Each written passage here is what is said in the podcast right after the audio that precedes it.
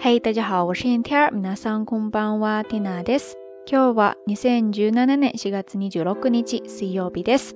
今天是二零一七年四月二十六号，星期三。在昨天的节目当中，跟大家聊到了手机低头族。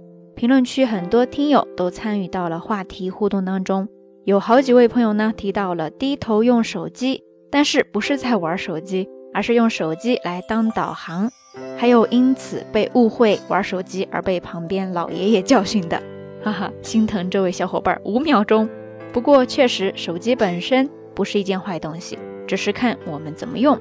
那既然已经提到了导航了，我们今天就来简单的聊一聊这个话题吧。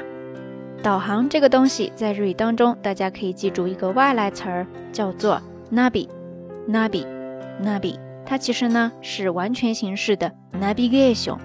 navigation navigation 的缩写形式是表示航海航行术，在这儿呢就是可以当做导航，所以大家开车时安装在车里边的那个导航呢叫做 car navi car navi car navi，完整形式就是 car navigation car navigation car navigation，ですね，汽车导航。说到导航这件事情，就不得不再跟大家提另外一个特别简单。 但是非常实用、非常常用的单词叫做“案内”。案呢是案件、案情、案板的案，再加上内外的内，这个单词可能很多朋友都知道，叫做 “on night”。on night，on night，它是一个名词，也可以做一个动词。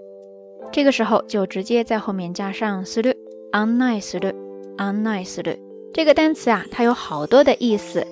当它作为一个名词或者兼动词的时候呢，它可以表示向导、陪同、导游，还可以表示邀请或者请求引荐。当它作为一个单独的名词的时候呢，它就可以表示指南、手册，或者说了解、熟悉某一件事情的内情。以上这个单词呢有好多的意思，所以接下来我们要看多一些的例句或者搭配。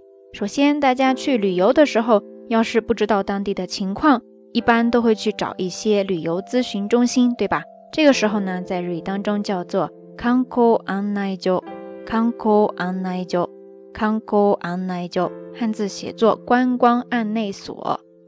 来到日本，有时候你会在某一些区域看到这几个大字，叫做 murio anaijo，murio anaijo，murio anaijo，汉字写作无料案内所。直译过来，它的意思就是免费的。咨询中心，但是大家可千万不要误会了，很多刚来日本的小伙伴可能都会遇到这样的经历哈。你仔细看一下，有可能那个招牌上同时还会出现好几个洗剪吹的美男子。其实这个无料案内所 （Murio Anaijo） 简单来说呢，就是在日本的红灯区免费给客人介绍一些风俗店的那种地方。所以大家可千万不要把它当成给你指路啊，或者说一些旅游的介绍中心了哈。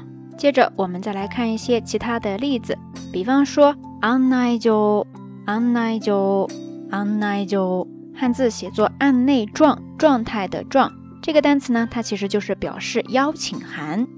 再比方说，在一个你不太熟悉的地方坐车的时候呢，你要时刻去找这几个大字，汉字写作“乘换案内”，意思就是换乘指南了。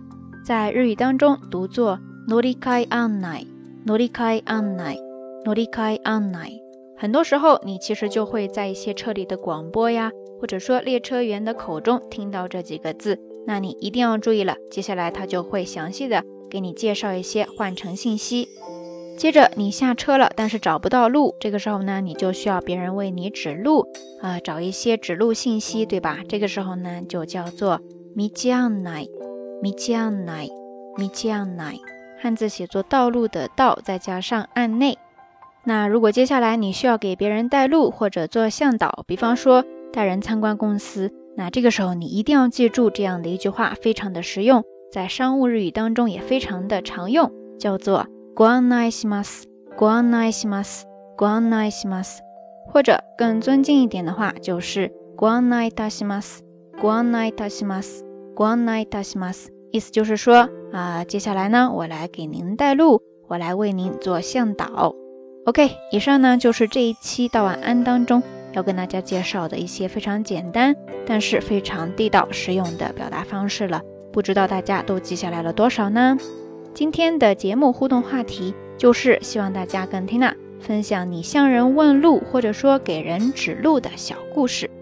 OK，节目最后还是那句话，相关的音乐歌曲信息、知识点总结以及每日一图都会附送在微信的推送当中的。感兴趣的朋友呢，欢迎来关注咱们的微信公众账号“瞎聊日语”的全拼或者汉字都可以。好啦，夜色已深，蒂娜在云南老家跟你说一声晚安。